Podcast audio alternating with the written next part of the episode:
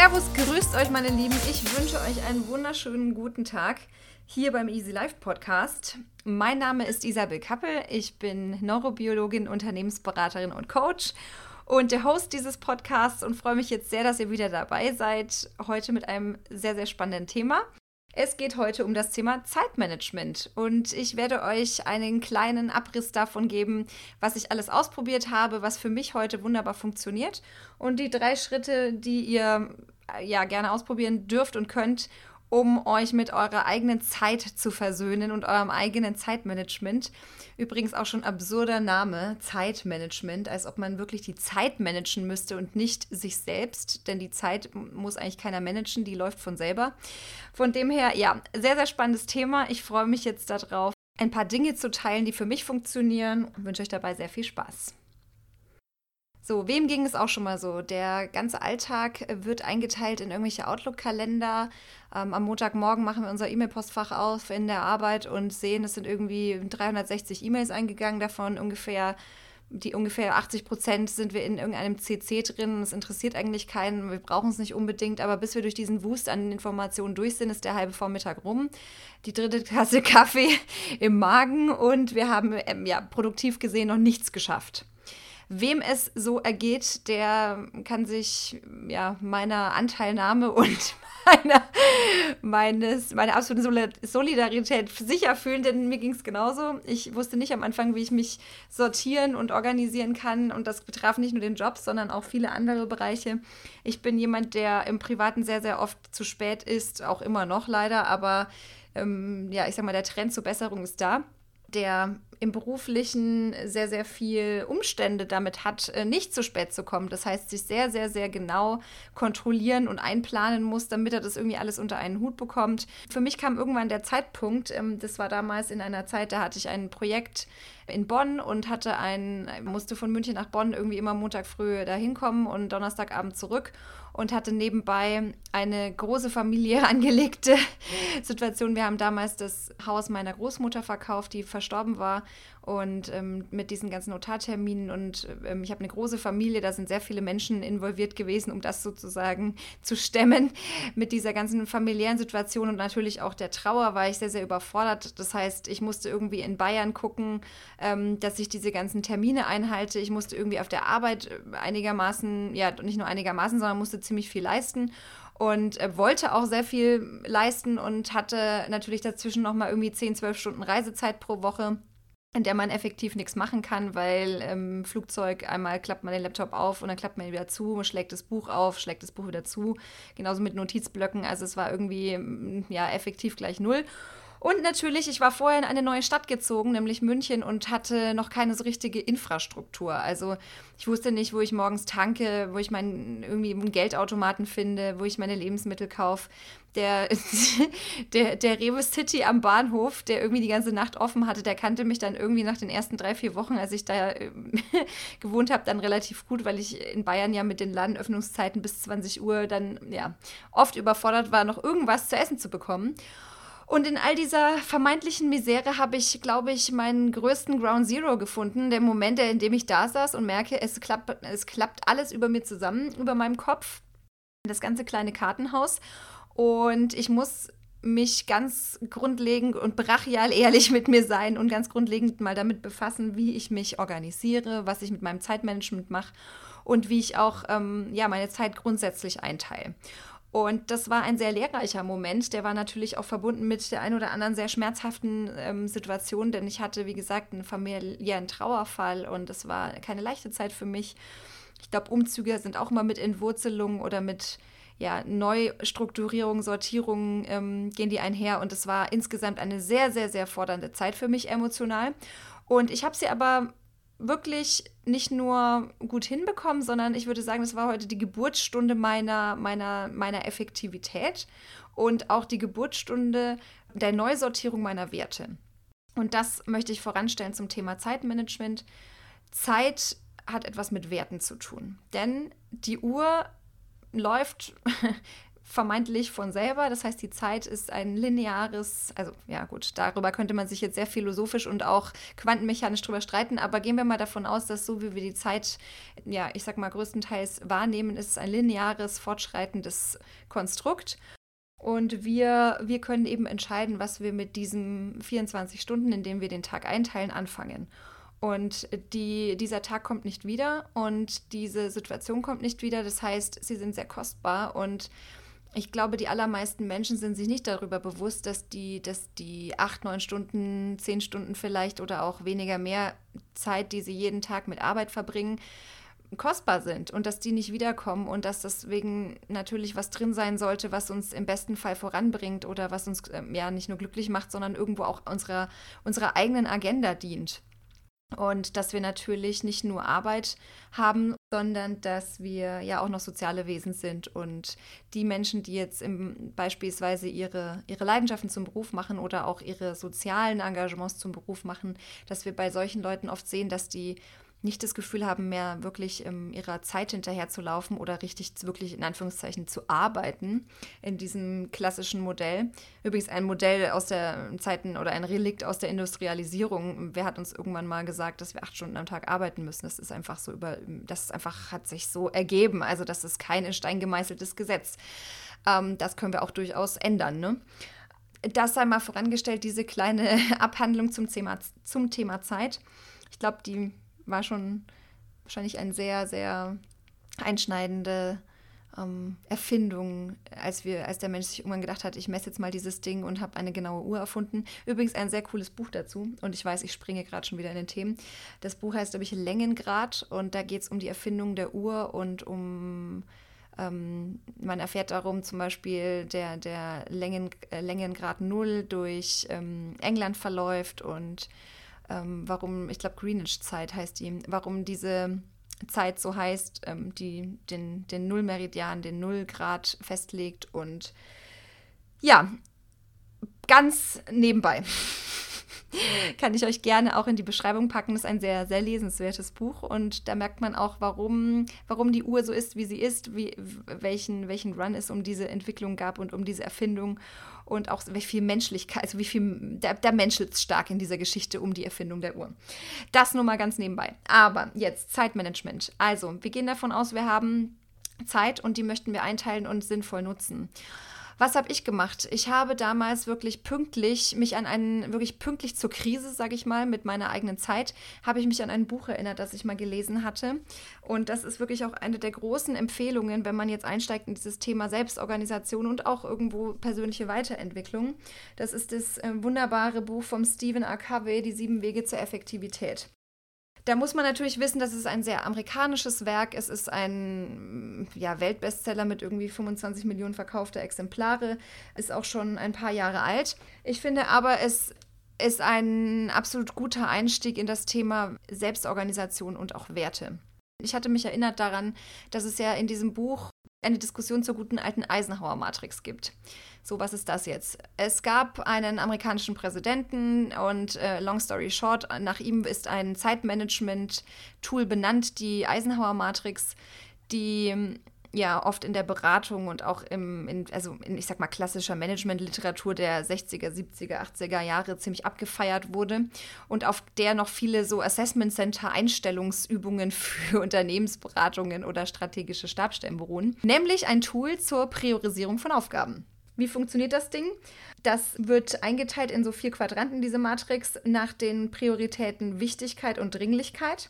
Der erste Quadrant ist wichtig und dringend, der zweite rechts daneben ist wichtig und nicht dringend, der dritte ist nicht wichtig, aber dringend und der vierte ist die Kombination nicht dringend und nicht wichtig.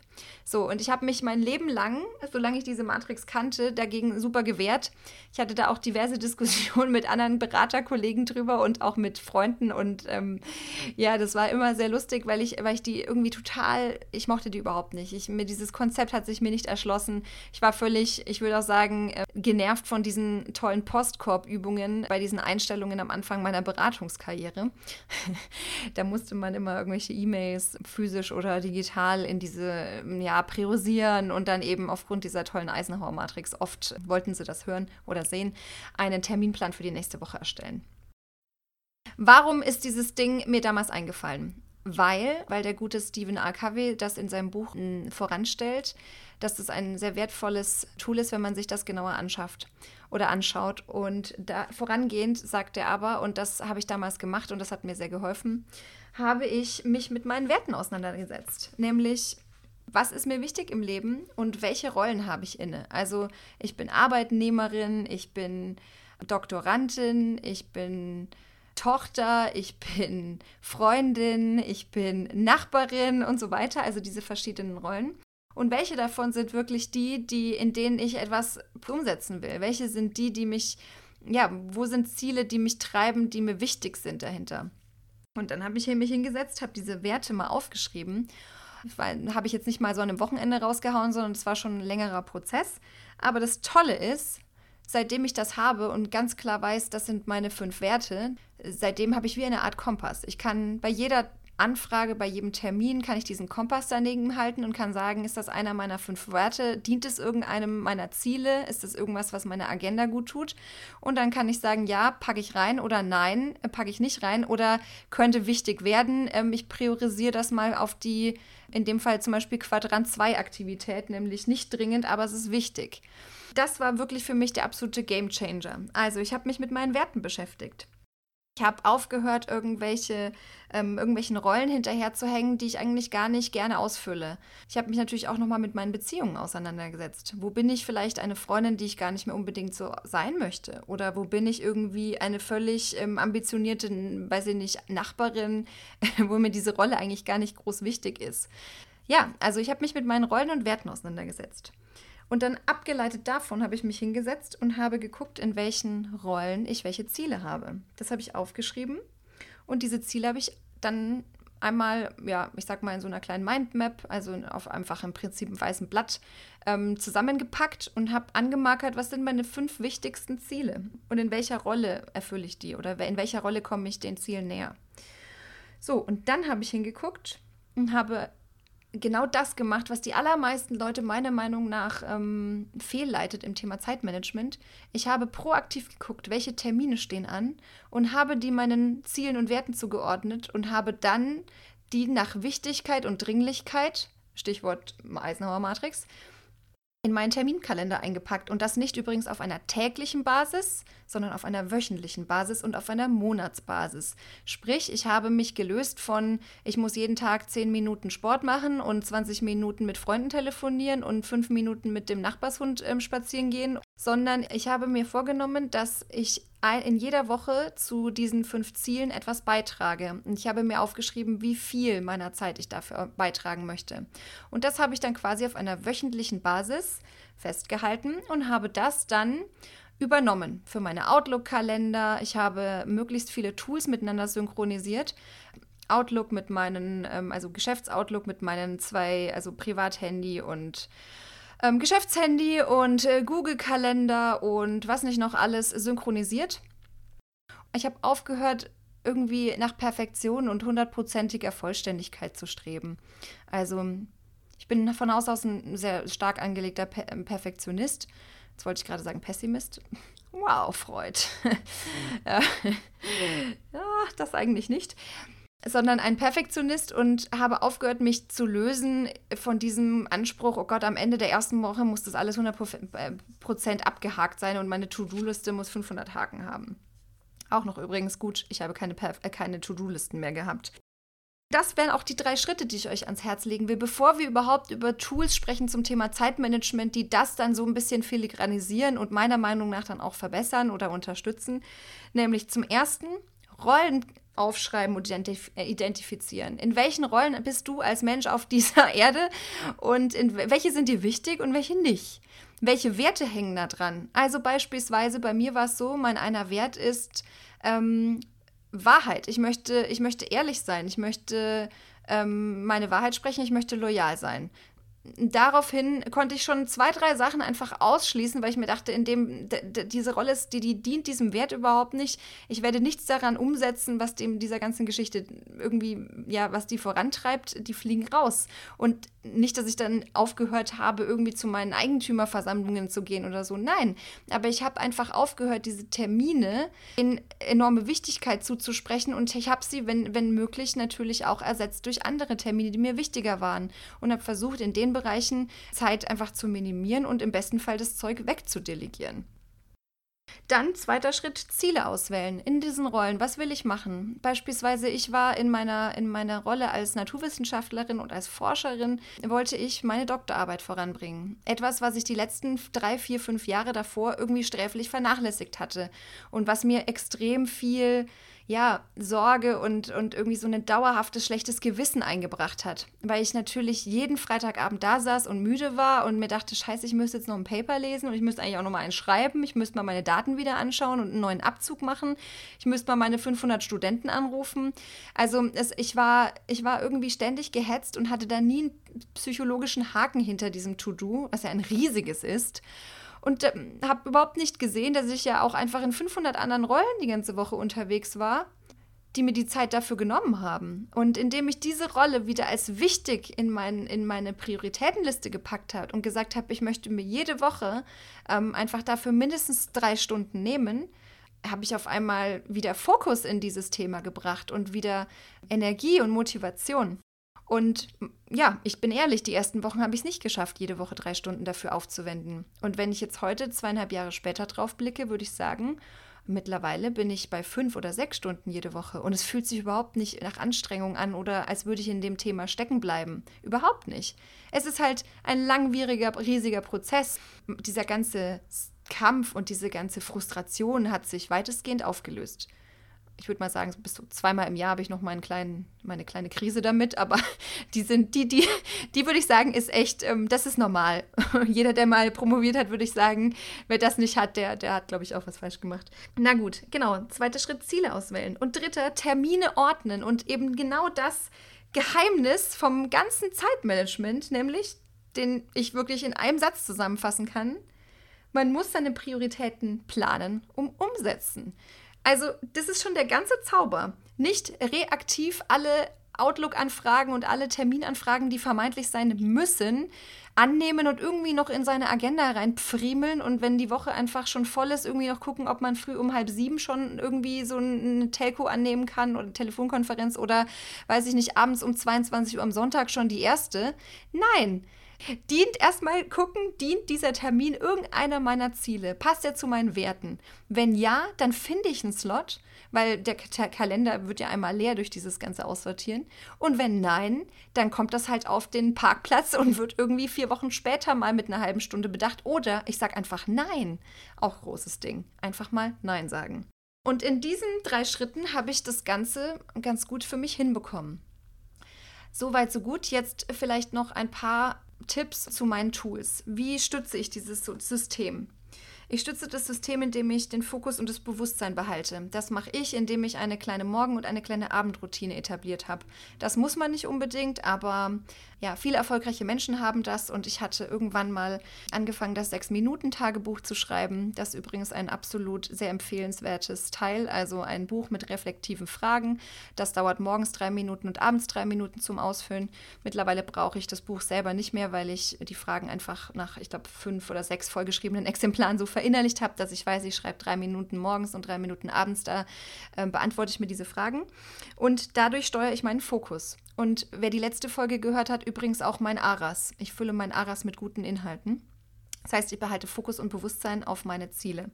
Das zweite ist, ich unterstütze das alles, denn ich bin ein ziemlich kreativer Chaot und mache es mir leicht. Einmal verbiete ich mir nicht in äh, 500 verschiedenen Arten und Weisen meine kreativen Ideen festzuhalten. Also ich habe mehrere Notizbücher, meistens pro Kunde und pro Projekt eins und für meine ganzen Coaching-Klienten habe ich auch einen kleinen Ordner mit ähm, Mindmaps, Mitschriften und so weiter. Dann habe ich ein, wie gesagt, das Sechs-Minuten-Tagebuch. Dann habe ich ein kleines Büchlein, das ich immer mitführe. Da schreibe ich Zitate auf von Menschen, mit denen ich rede oder auch berühmte Zitate, die mir so unterkommen. Da sind aber auch total goldige Sachen dabei, wie zum Beispiel ein, ähm, einer meiner Lieblingssätze einer Freundin von mir, die irgendwann mal gesagt hat, Heimat ist für mich Wurstbrot. ich liebe diesen Satz und ich jedes Mal, wenn ich wieder drüber lese, denke ich mir, ich weiß noch, was mich in diesem Moment damit verbunden hat. Geiler Satz. Oder auch zum Beispiel die Mafia. Besser, dass deine Mama weint, als dass meine Mama weint. Finde ich auch lustig. Kann, es, das irgendwie rührt das irgendein tiefes Gefühl in mir und ich habe es aufgeschrieben und ich lese da gerne drüber. Von, von sehr hochgeistig, spirituell, ähm, philosophisch über, sehr, über solche Geschichten. Alles in diesem Büchlein. Ich schreibe mir Notizen in Evernote, in meinem iPhone. Ich schreibe mir, ich habe zu jedem Online-Termin und in jedem, in jedem Foliensatz, den ich habe, nutze ich die Notizenmöglichkeiten. Ich habe verschiedene Folien und also wirklich physische Folien und ähm, Ordner, in denen ich einfach Schnipsel aufsammle, die mir irgendwie aus irgendwelchen Zeitschriften in die Hände fallen. Das entspricht mir, weil ich bin so ein bisschen kreativ und ich bin auch chaotisch. Auch einer der Gründe, warum ich, glaube ich, mich früher nicht so gut organisieren konnte. Ich habe versucht, mit Tools für logische und Ordner-Menschen äh, dem Chaotischen Herr zu werden, was nicht funktioniert. Also jetzt erlaube ich mir einfach zu sein, wie ich bin. Und wie werde ich dieser ganzen 100.000 Quellen an Informationen Herr? Und wie kann ich da auch Nutzen draus ziehen? Ich packe mir zweimal in der Woche nämlich meistens Freitagabend, Freitag irgendwie, bevor ich meinen Laptop zuklappe und sage, jetzt ist Wochenende. Und meistens irgendwo so auf der Hälfte der Woche, Mittwoch, irgendwann, Mittwochabend, zweimal eine halbe Stunde rein. Und die sind auch übrigens in meinem Outlook-Kalender. Und die schiebe ich übrigens auch ständig in meiner Woche hin und her, aber ich erfülle sie immer, indem ich diese ganzen Quellen sondiere und schaue, was habe ich wo mitgeschrieben und was gehört zusammen. Und packe das dann in ein, in ein äh, Tool und das ist bei mir Evernote. So, das ist Geschmackssache, aber das hilft hilft mir. Am Anfang habe ich dann auch noch was gehabt, eine App, die ich ganz gut fand, nämlich One Big Thing. Ist übrigens alles keine bezahlte Werbung, weder von One Thing noch für Evernote noch für 6-Minuten-Tagebuch. Alles not sponsored.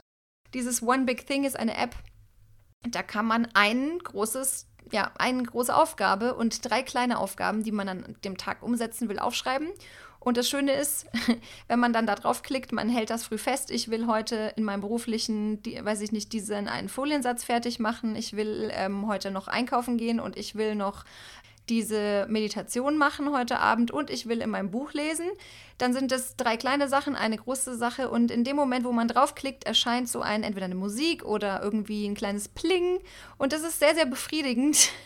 Das ist natürlich ein bisschen Konditionierung, aber wenn man merkt, man hat am Abend dieses große Ding und diese drei kleinen Dinger umgesetzt, dann ist der Tag eigentlich ein glücklicher und ein erfüllter gewesen und man muss nicht diese 100.000 To-Do-Listen jeden Tag mitschleifen, die sowieso nie alle fertig werden. Und das Schöne ist, die App löscht alles. Also die löscht am nächsten Tag ist das, die, das Blatt wieder weiß und ähm, alles, was nicht geschafft ist, das ist weg. Kann man natürlich immer mal wieder dasselbe aufschreiben.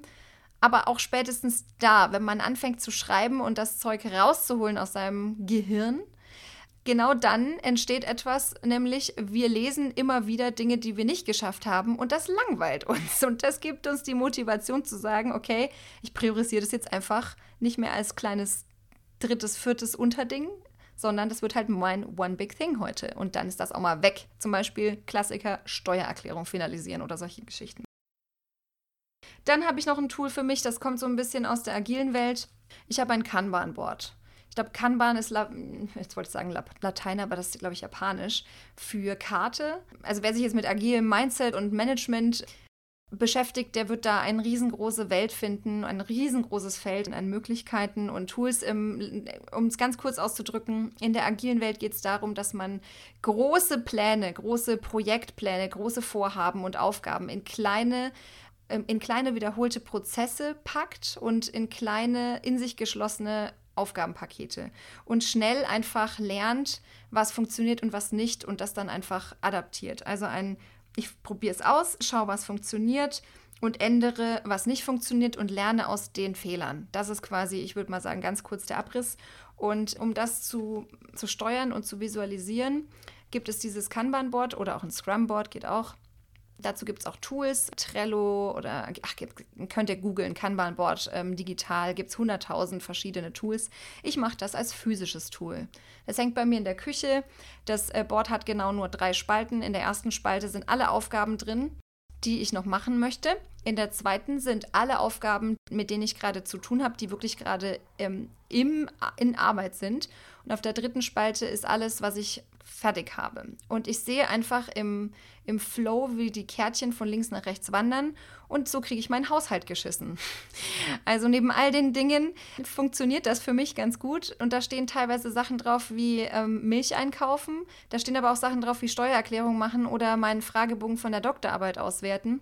Da stehen aber auch so mittelgroße ähm, Teile drauf wie hier diesen Wellbeing Science Kurs auf Coursera beenden. Und irgendwann habe ich dann festgestellt, nachdem ich dieses Ding ein bisschen hatte, ich mache jetzt drei Kategorien. Es hilft mir ein bisschen, so große von kleinen, von mittleren Paketen abzugrenzen und auch ein bisschen zu gucken, das ist eine Aufgabe, die muss diese Woche noch erledigt sein, wie Milch einkaufen oder im besten Fall sogar morgen bis hin zu Steuererklärung. Das muss bis Ende, Ende Mai gelaufen sein. Und ich habe gemerkt, dass ich mit diesem Kanban-Bot sehr, sehr gut ja, visualisieren kann, was ich so zu tun habe. Und ich merke auch, wenn ich in der letzten Spalte ziemlich viele Kärtchen habe und die dann irgendwann wieder alle abnehmen, habe ich für mich so eine kleine Routine entwickelt. Ich nehme mir die dann alle und schaue sie mir an. Zuerst die Kärtchen von den kleinen To-Dos und sehe, oh, das sind am allermeisten cool, da habe ich echt viel geschafft, aber es ist meistens ziemlich wirklich Alltagszeug. Dann die für die mittleren Pakete und dann wird es meistens schon, ach krass, guck mal, da hast du echt lange für gebraucht und reflektiere darüber. Und bei den großen, bei den großen Kärtchen, das sind meistens nur alle Vierteljahre ein oder zwei, die ich da umsetze, für die belohne ich mich. Also da gibt es mal einen Friseurbesuch oder mir unlängst ähm, neue Vorhänge geleistet. genau, also dafür belohne ich mich regelrecht, damit ich auch mich weiter motivieren kann, diese großen Dinge umzusetzen. Und wenn ich mir irgendwas außer der Reihe, zum Beispiel ein größeres Teil irgendwie bestellen möchte, dann denke ich mir immer, ach komm, knüpft es doch jetzt an diese, an diese tolle Auswertung von der Doktorarbeit, dann kannst du ein Kärtchen verschieben und dann kannst du dich dafür fett belohnen. Und diese kleine Konditionierung funktioniert für mich wunderbar. Ja, und ich würde sagen, das waren sie auch schon. Die To-Dos, um Zeitmanagement neu zu begreifen. Das Wichtigste ist eins, Rollen identifizieren und Werte ableiten. Zweitens, Ziele auswählen. Und drittens, die Termine dann proaktiv sortieren und einplanen und nicht reaktiv das, was reinkommt. Die gute Eisenhower-Matrix, ja, beachten. Das wäre so mein geheimer Punkt 4. Alles, was irgendwann im Quadrant 2 ist, nämlich nicht dringend und wichtig, wird irgendwann Quadrant 1 dringend und wichtig. Da sind so Sachen drin wie Gesundheit, also regelmäßig deinen Körper bewegen, regelmäßig achtsam sein, regelmäßig ausruhen, ähm, gute Lebensmittel, wirklich Lebensmittel steckt ja schon drin, konsumieren. Menschen, die diesen Quadranten 2 nicht ehren, die haben dann teilweise nur Quadrant 1 Aufgaben, nämlich ständig Brände löschen. Ein Bandscheibenvorfall ist dringend und wichtig, da muss man dann ganz viel natürlich reinstecken. Hätte man vorher in Quadrant 2, nämlich seine Gesundheit gepflegt, dann wäre das nie zu einem Einser geworden. Von dem her ehrt und achtet euren Quadranten 2 und schaut euch Tools an wie Evernote, schaut euch Tools an wie Kanban-Boards, äh, vielleicht One Big Thing, eine tolle Sache. Oder, was ich auch noch ganz toll empfehlen kann, im Zuge von Zeitmanagement-Tools habe ich die Bücher von Cordula Nussbaum sehr verschlungen.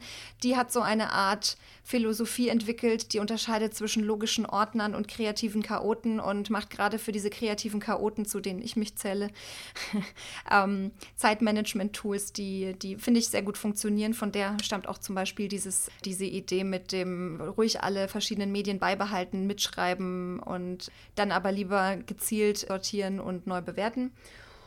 Und ja, dann würde ich sagen, sind wir durch für heute. Ich freue mich, wenn es euch was gebracht hat. Ich freue mich sehr über Austausch und Feedback. Vielen Dank auch ja, zu dem Feedback, das ich zur ersten Folge bekommen habe. Ich bemühe mich da, einen guten Konsens zu finden und abzuwechseln zwischen eher wissenschaftlicheren Themen und eher den ganzen anderen Themen, die ich so gerne mag, Business, Achtsamkeit und so weiter. Von dem her freue ich mich, wenn ich, wenn ich da ein paar von euch beglücken konnte. Und Grüße von der, jetzt kommt's, Isa von der Isa. Ich verprobe das mal als Outro. Auch Feedback dazu gerne. Danke und bis bald.